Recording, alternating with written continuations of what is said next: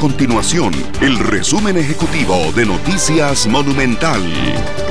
Hola, mi nombre es Fernando Muñoz y estas son las informaciones más importantes del día en Noticias Monumental. El Instituto Costarricense de Ferrocarriles Incofer suspendió el servicio de trenes en el gran área metropolitana hasta el 20 de julio, esto por las medidas adoptadas por las autoridades para frenar el contagio del COVID-19 en el país.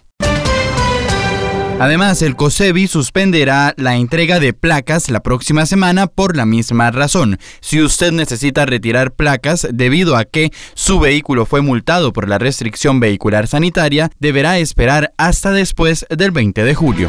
Estas y otras informaciones las puede encontrar en nuestro sitio web www.monumental.co.cr. Nuestro compromiso es mantener a Costa Rica informada. Esto fue el resumen ejecutivo de Noticias Monumental.